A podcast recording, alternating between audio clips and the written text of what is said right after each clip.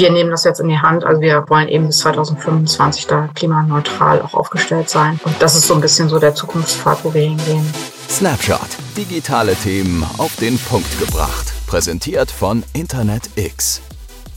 Hallo und herzlich willkommen zu einer neuen Folge des Snapshot Podcasts. In der heutigen Folge spreche ich mit Katrin Ohlmer, der Mitgründerin und Geschäftsführerin von Dotson. Hallo Katrin, schön, dass du dir Zeit genommen hast. Hallo Johannes, grüß dich. DotsOn berät unter anderem DAX- und Markenunternehmen, Organisationen sowie Regionen und Städte mit einem Fokus auf Markenbildung im digitalen Raum. Der Schwerpunkt ihrer Arbeit liegt auf New GTLDs, besonders GeoTLDs und City-TLDs. Was hat jetzt dich dazu gebracht, dafür eine Registry zu gründen und wie können wir uns deinen Alltag als Geschäftsführerin bei DotSon vorstellen? Ja, ähm, was hat mich dazu gebracht? Das ist so, so eine klassische Situation gewesen, in der eigentlich ganz viele Gründerinnen und Gründer irgendwann mal waren, dass sie nämlich irgendwas haben wollten, was es eigentlich so noch nicht gab. Das war bei uns konkret eben eine Domain, naheliegenderweise. Ähm, und zwar ist, ist ja die Idee schon, schon richtig früh entstanden, so um und, und bei 2004 ähm, als es nämlich ähm, darum ging, dass, dass wir bestimmte Domains registrieren wollten und die natürlich unter .de, .com klassischerweise schon vergeben waren. Und wir uns dann eigentlich gefragt haben, wo kommen eigentlich die Domains her? Wer macht die eigentlich? Und so sind wir dann auf die Idee gekommen, ähm, zusammen mit dieser Frage, als was fühle ich mich eigentlich? Ähm, bin ich jemand, der sich, sich verbunden fühlt mit seiner Stadt oder mit der, mit dem Bundesland oder mit dem Land oder mit, mit noch einem größeren Konstrukt wie der EU. Ähm, wo fühle ich mich da eigentlich verdrahtet? Und da haben wir eigentlich festgestellt, dass so die, die, der größte Connex und, und die größte Beziehung tatsächlich zu der Stadt ist. Ähm, und zusammen mit der Frage, warum es eigentlich gar keine Endungen für Städte gibt, ähm, war dann quasi die Idee für Punkt Berlin und Punkt Hamburg und geografische Top-Level-Domains ähm, grundsätzlich geboren. Du hast jetzt gerade 2004 gesagt, das bist du ja fast schon 20 Jahre in diesem Feld hier unterwegs. Das ist ja im Internet eine Ewigkeit. Ja. Mittlerweile verwaltet ihr, wie du gesagt hast, mehrere New GTLDs und ihr habt euch mit Dotson, wie du auch gesagt hast, auf GeoTLDs und City-TLDs spezialisiert. Kannst du uns und unseren HörerInnen ein paar Details und Phasen des Icon-Auswahlverfahrens erzählen? Ähm, ja, super gerne. Ähm, also wir betreiben ja selbst zwei geografische Endungen mit Punkt Berlin und Punkt Hamburg. Wir betreuen aber auch, wie du schon gesagt hast, ja eine ganze Reihe von, von Kunden, wie zum Beispiel Punkt Audi, ähm, Punkt Volkswagen, Punkt Stada, Punkt Edeka, die zwar ähm, sich jetzt um, um die Vermarktung ihrer Endungen auch selbst kümmern, also wie, wie sie die letztendlich ähm, auch kommunizieren, aber die ganzen Prozesse, die Richtung ähm, Betrieb laufen, und, und auch technische Prozesse, darum kümmern wir uns. Und wie muss man sich das im Tagesgeschäft vorstellen? Ähm, das ist so ein bisschen wie, wie Stromnetz betreiben de facto.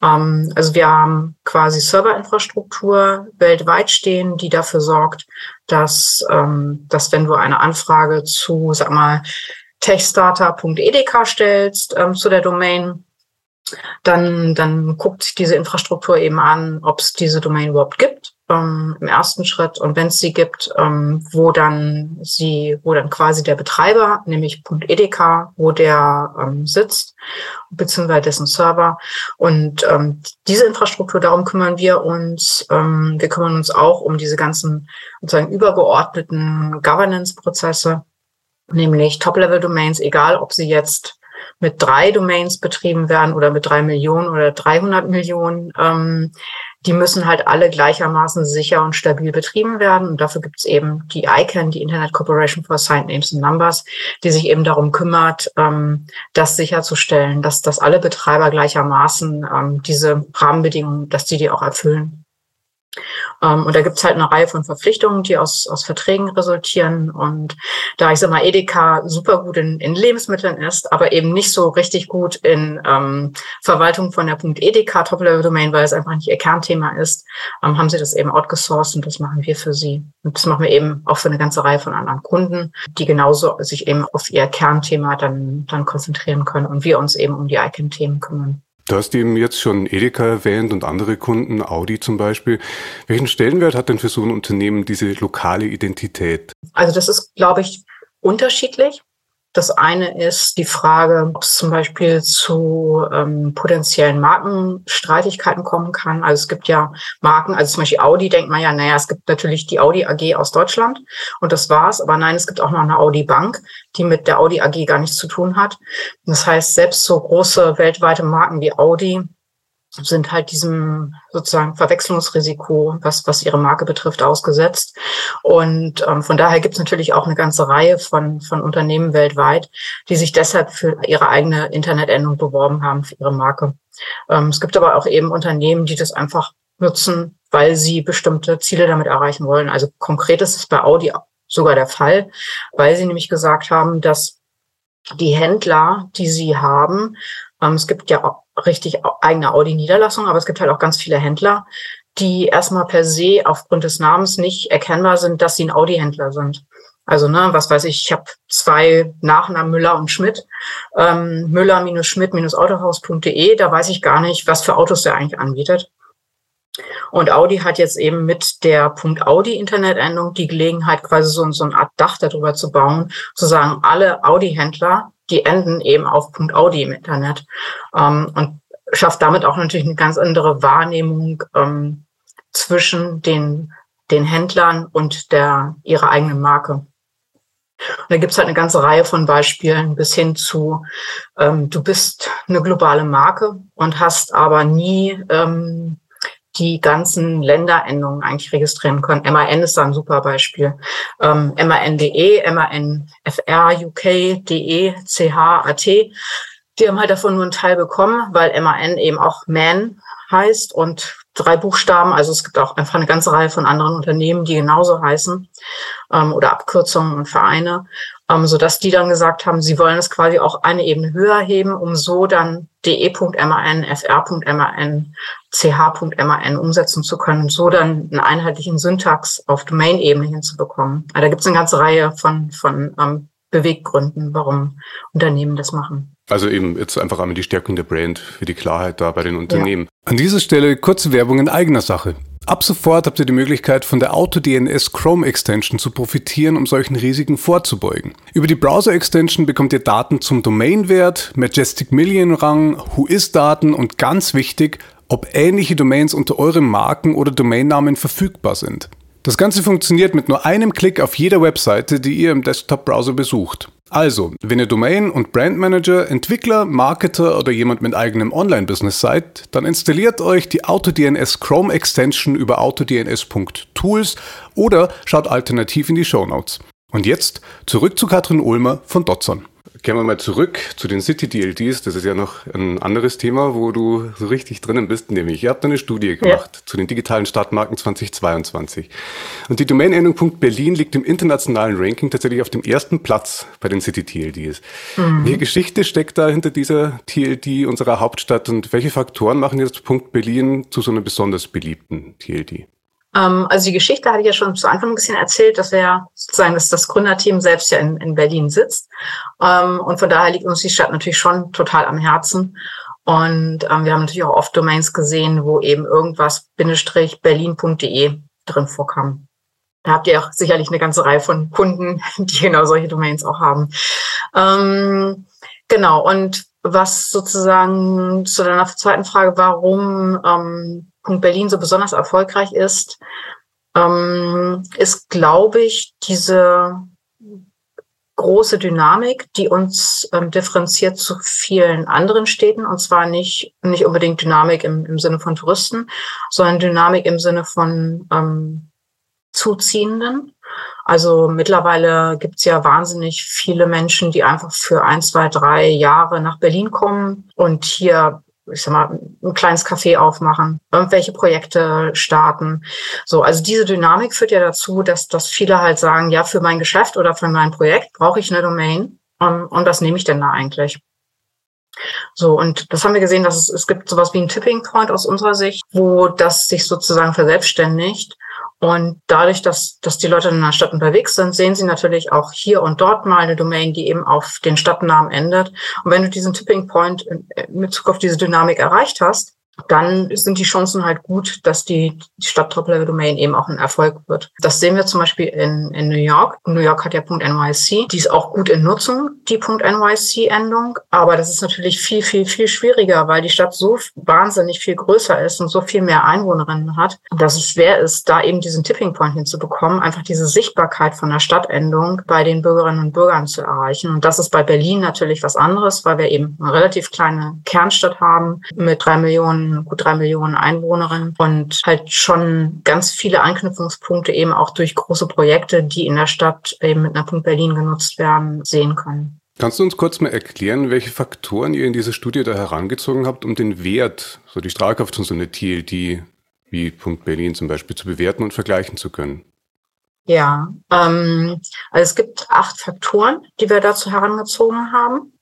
Ähm, das fängt natürlich an mit sowas wie Anzahl der registrierten Domains und wir bewerten die alle gleich. Also wir haben eine Zeit lang ähm, diskutiert, ob wir die unterschiedlich bewerten. Also zum Beispiel die Anzahl der registrierten Domains einen schwächeren Wert beiordnen, weil die pure Anzahl sagt halt erstmal überhaupt noch gar nichts über den Erfolg aus. Aber wir haben uns dann entschieden, wir belassen das bei einer Gleichgewichtung.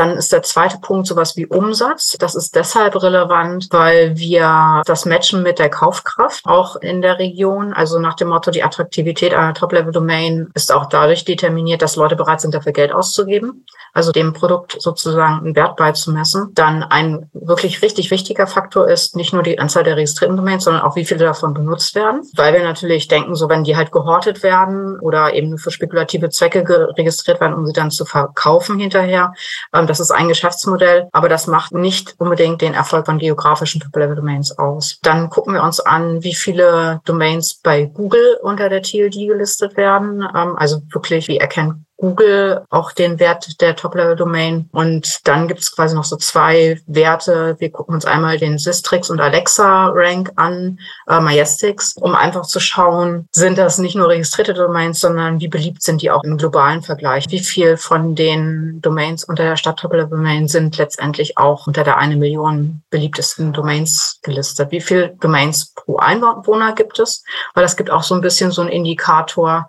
Ist das quasi so ein, so ein Projekt unter Fern Amerikaner liefen. So nach dem Motto, drei von einer Trillion Einwohner haben eben lokale Endungen und nutzen die. Oder ist es wirklich so populär, dass man sagen kann, jedes zehnte Unternehmen in der Stadt registriert eine regionale Endung. Dann Bruttosozialprodukt, das zählt so ein bisschen ein auf den Umsatz eben. Also wie viel, wie, wie groß ist die Kaufkraft und wie viel sind die Leute bereit, auch für eine Domain auszugeben. Und der letzte Faktor ist der Vergleich zwischen Beliebtheit zwischen der Stadtendung und der entsprechenden Länderendung. Das ist ein bisschen so ein Punkt, der immer sehr zugunsten der amerikanischen Städte ausgeht, weil naturgemäß Amerikaner nicht unbedingt US mit ihrer Länderendung in Verbindung bringen, sondern für die ist es ja alles .com Country. Von daher profitieren da natürlich dann die amerikanischen Städte, weil die einfach mal eine deutlich höhere Registrierungsquote von ihren Stadtendungen versus der Länderendung haben. Und die schauen wir uns eben an und vergleichen dann die ganzen Städte weltweit anhand dieser acht Faktoren. Das machen wir seit 2015. Neben Punkt Berlin sind ja bei uns bei Internet jetzt unter den City-TLDs, unter den deutschen Punkt Hamburg, Punkt Köln, unter den österreichischen dann, ähm, Wien natürlich, sehr mhm. nachgefragt. Ähm, bei mhm. den Geo-TLDs sind es vor allem Punkt Bayern, Punkt NRW, Punkt Tirol und Punkt Swiss. Mhm. Denkst du, dass für den Dachmarkt dieser Local Touch jetzt besonders interessant ist? Oder andersrum gefragt, wann sollte ein Unternehmen jetzt eine Geo-TLD im Portfolio haben und wann eine City-TLD? Ich denke schon, dass es eine Frage von, von, auch von Sprache und Zugehörigkeit ist. Und ich glaube, dass es schon ein wichtiger Punkt für uns jetzt hier in Zentraleuropa ist, wie eben auch zum Beispiel in Spanien und in Frankreich. Da gibt es ja dann ganz viele so Sprachcommunities noch, ne? also Galicia und zum Beispiel in Niederlanden die Flammen. Dieser regionale Bezug, das ist schon so ein europäisches Ding. Dieser Bezug zeichnet uns da aus. Wann ist es für Unternehmen relevant? Vielleicht ein konkretes Beispiel. Miele ist ein klassisches deutsches Unternehmen und hat natürlich miele.de und com und alle Endungen, die halt, wie wahrscheinlich für Miele in, in einzelnen Märkten relevant sind. Aber Miele hat eben auch eine Präsenz in Berlin. So, und da könnten Sie natürlich sagen, Miele.berlin ähm, leitet ausschließlich weiter auf die Präsenz in Berlin, unseren Showroom, wo Leute quasi ne, sich die Miele-Produkte angucken können, wo es vielleicht auch mal Abendveranstaltungen gibt zum Thema Nachhaltigkeit, Energiesparen sowas alles. Die regionalen Endungen sind aus meiner Sicht eher interessant für eben Unternehmen, die sich mit der Region assoziieren wollen, weil sie sich vielleicht für bestimmte Projekte auch in der Region einsetzen. Ähm, das sehen wir vor allem eben in der Bretagne. Ist extrem populär für Aktivitäten in der Region oder eben auch für Produkte, die direkt aus der Region kommen, was du vielleicht gar nicht so als Franzose weißt, dass das ein Produkt aus der Bretagne ist. Aber über diesen Connex mit .bzash ähm, wird es halt direkt klar auf Basis von dem Domainnamen schon. Damit sind wir jetzt eh schon aus dem Dachmarkt draußen, wenn man die Britannia anguckt. Aber wie sieht es denn so im größeren internationalen Vergleich mit den City-TLDs aus? Also eben zum Beispiel Punkt Amsterdam, Punkt Tokio oder Punkt NYC. Ist es jetzt für ein deutsches Unternehmen interessant, sowas im Portfolio zu haben? Das kommt tatsächlich darauf an, wie die Domainstrategie des Unternehmens ist. Ob das Unternehmen sagt, wir haben, ich sag mal so, unsere Kerndomain, sowas wie miele.com und dann machen wir ein Slash und dann kommen danach sowas wie Länderpräsenzen. Oder ob das Unternehmen sagt, nein, wir wollen quasi so nah wie möglich an den jeweiligen Markt ran und nutzen deshalb eben das Konzept, dass in, in den Märkten, wo eben eine regionale oder lokale Endung sogar verfügbar ist, dass wir die eben dann auch registrieren. Ich denke, das, das hängt tatsächlich von der bisschen von der Domain-Strategie ab. Aber Sinn machen kann es natürlich. Aber wie gesagt, es gibt ja auch Unternehmen, die einfach sagen, nee, wir sind mit unserer einen einzigen .com-Domain sind wir total zufrieden. Wir registrieren gar nichts weiter. Also weder eine generische .online noch eine regionale ähm, .nyc. Was sind deiner Meinung nach die größten Herausforderungen für euch als Registry jetzt gerade und in den kommenden Jahren? Also jetzt gerade ist sicherlich die Frage, wie sich das Konsum oder auch Gründungsklima in Deutschland verändern wird. Zum einen, zum anderen ist das Energiethema natürlich auch für uns ein Thema, weil das ganze Geschäftsmodell basiert auf Daten. Die Daten basieren auf Servern und die Server brauchen halt Strom. Von daher ist es für uns schon auch ein Kernthema. Anderes Thema, was uns tatsächlich auch umtreibt, ist die Frage, wie wir daraus dann quasi auch Handlungsanleitungen für die Zukunft ableiten können, nämlich indem wir als erste Registry weltweit eben klimaneutral betreiben werden, weil sozusagen ne, die Gelegenheit ist jetzt da zu sagen, ja, wir nehmen das jetzt in die Hand. Also wir sind jetzt im dritten Jahr unserer Nachhaltigkeitsberichterstattung und wollen eben bis 2025 da klimaneutral auch aufgestellt sein. Und das ist so ein bisschen so der Zukunftspfad, wo wir hingehen. Ist ja ein super wichtiges Thema und auch ja. wichtig, dass sich da ein Unternehmen eurer Größe da selber in der Verantwortung sieht. Und ähm, ja. das ja. betrifft uns ja alle momentan. Es sind spannende Zeiten, in denen wir da leben. Lass uns aber noch kurz über digitale Sicherheit sprechen. Ganz anderes Thema. Gegenwärtig gibt es da in der Domain-Branche ja das Problem des DNS-Abuse. Welche Maßnahmen habt ihr dabei DOTS-On ergriffen, um euch da an dieser Mission im Kampf dagegen zu beteiligen? Es gibt eigentlich schon so ein Konzept bei Default, was wir schon vor der Bewerbung auch uns überlegt haben. Und zwar sagen, Abuse kommt im Prinzip ja aus zwei Richtungen. Einmal kommt Abuse aus der Richtung, dass das Produkt, was zum Abuse genutzt wird, also die Domain oder die E-Mail-Adresse, dass die halt sehr, sehr günstig ist. Und das andere ist eben, dass quasi Abuse nicht ordentlich gemonitort und gemanagt wird. So, und an der Stelle Kosten haben wir halt schon ganz, ganz, ganz früh, irgendwann vielleicht so zwei, zwei sieben, zwei acht gesagt, sobald wir starten, werden wir keine Preise machen, die diese Aktivitäten fördern. Also sprich, wir gehen absichtlich in hochpreisigeres Produkt, in den Markt rein, um dieses ganze Thema von vornherein zu minimieren. Das war der Schritt schon, bevor wir mit Punkt Berlin, Punkt Hamburg gestartet sind. Und nachdem wir gestartet sind, haben wir relativ schnell eine eigene Lösung gebaut, die Abuse monitort und managt. Und die funktioniert so, dass wir quasi uns auf 24 mal 7 mal 365 Basis alle Domains, die registriert sind und die neu registriert werden, angucken und sobald da bestimmte Auffälligkeiten existieren, eben nochmal genauer reingehen, weil es natürlich auch mal so False Positive Fälle geben kann, sprich ein Server ist infiziert, aber eben der Server an einer anderen Stelle, aber eben nicht diese virtuelle Maschine, wo jetzt eine Kundendomain drauf liegt. Und das gucken wir uns an und sollte eben tatsächlich mal ein Fall eintreten. Das passiert bei Punkt Berlin, Punkt Hamburg vielleicht so einmal im Jahr. Dann werden wir eben sofort tätig, kommunizieren mit dem entsprechenden Provider, wo die Domain liegt. Also in eurem Fall würden wir dann bei euch in der Rechtsabteilung uns melden und sagen, sagen, ähm, hallo, hier gibt es eine Domain, das sieht für uns dann noch aus, als ob die eben missbräuchlich verwendet wird, ob jetzt für Botnets oder Spam oder Phishing oder Farming, was auch immer. Und dann eben gemeinsam dafür sorgen, das Problem zu identifizieren und schnellstmöglich abzustellen. Das machen halt viele andere Top-Level-Domains nicht in dem Maße, weswegen das Thema halt im Moment sehr prominent auch zum Beispiel auf ICANN-Meetings oder in anderen Gremien kommuniziert und, und diskutiert wird und geguckt wird, wie man das, das eben in den Griff bekommen kann. Man muss ja fairerweise dazu sagen, dass das natürlich bei rund 50.000 Domains, die wir unter Punkt Berlin haben und gut 20.000 Domains unter Punkt Hamburg, was ist, was wir einfach auch handhaben können. Ich sag mal, wenn ich jetzt VeriSign bin, dann habe ich dann natürlich ein ganzes Team, was sich darum kümmern muss, wenn .com-Domains registriert werden und die zu monitoren. Das ist natürlich eine völlig andere Größenordnung. Aber wir sehen uns trotzdem in der Verantwortung, generell auch als Branche dafür zu sorgen, dass Internetnutzerinnen und Nutzer da sich darauf verlassen können, dass sie möglichst wenig von diesem ganzen Missbrauch betroffen sind und dass wir da möglichst viel tun, um das zu minimieren. Du hast eben gesagt, 2007, 2008 habt ihr das schon gemacht, seit 15 Jahren, dann habt ihr das schon von Anfang an mit reingeplant in eure Strategie da. Katrin, vielen Dank. Wir sind damit nämlich schon am Ende des Gesprächs. Ich danke dir für deine Antworten und den Einblick in die Welt der Geo-TLDs und der City-TLDs. Schöne Grüße nach Berlin und an alle ZuhörerInnen da draußen. Wenn ihr mehr zu diesen Themen erfahren wollt, guckt doch mal in die Show Notes. Salü! Tschüss! Du willst keine Folge mehr verpassen? Dann abonniere uns doch ganz einfach auf Spotify oder Apple Podcasts. Die aktuellsten News und Trends zu Domains, Hosting und Encryption findest du auf snapshot.fm.